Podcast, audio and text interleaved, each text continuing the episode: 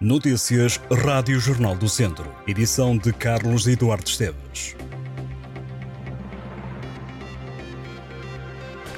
Um homem de 41 anos ficou ferido com gravidade na sequência de uma colisão entre um motociclo e um veículo ligeiro de passageiros em Castro Daire. A única vítima do acidente é o condutor da moto, que foi transportado para o Hospital de Viseu. Já o ocupante da outra viatura foi apenas assistido no local. O acidente obrigou ao corte da Estrada Nacional 2, no centro de Castro Daire, junto ao Largo da República.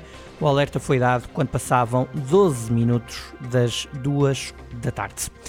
São quatro os clubes do Distrito de Viseu que entram em ação este domingo na Taça de Portugal.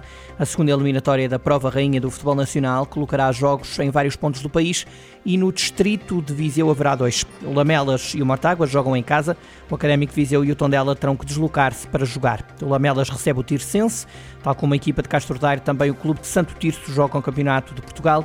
Se o Lamelas defronta um clube do mesmo campeonato, ao Mortágua saiu uma equipa de um escalão acima. A equipa de Rui Gomes recebe o Amora, o clube da Liga 3. O Académico de Viseu e Tondela vão jogar fora.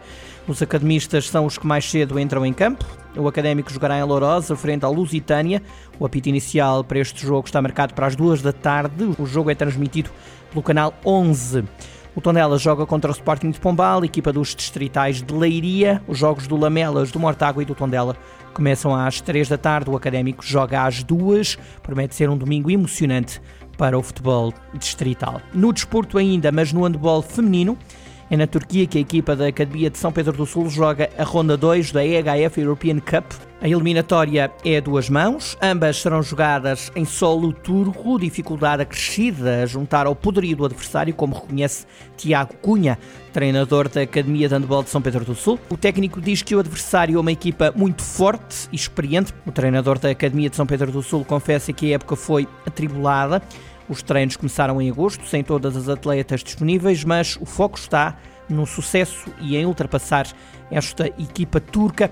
Os jogos da ronda 2 da EHF European Cup decorrem este sábado e domingo, quando forem 3 da tarde em Portugal. Sátão assinala o Dia Europeu Sem Carros. No sábado, a Câmara vai organizar uma aula de grupo ao ar livre, em frente aos espaços do Conselho. Nesta iniciativa será também distribuída informação sobre agricultura biológica, reciclagem e compostagem. O Dia Europeu Sem Carros alerta para a necessidade de reduzir o trânsito rodoviário dentro das cidades, promovendo alternativas menos poluentes como os transportes públicos e as bicicletas. Este sábado em Viseu, a Quinta da Cruz recebe uma sessão da observação astrológica organizada pelo Núcleo da Associação Portuguesa de Educação Ambiental, a ASPE. A ação é pensada em todos os interessados em fenómenos eh, relacionados com a astronomia. Os participantes poderão usar um telescópio e um filtro solar para descobrirem o que acontece à superfície do Sol. A atividade dura duas horas e começa às quatro da tarde. Há uma nova edição do Jornal do Centro nas bancas, edição número 943. O título principal da primeira página é Uma ilha rodeada de portagens e a rede ferroviária é um nada. Outros destaques da primeira página: dossiê, setembro é mês do Alzheimer, não é preciso estar sozinho, haverá sempre alguém para ajudar.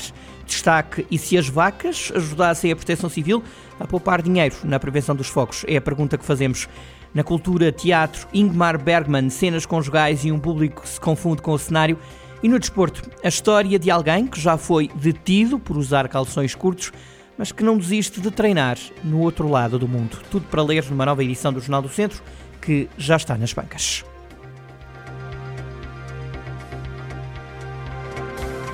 Estas e outras notícias em jornaldocentro.pt.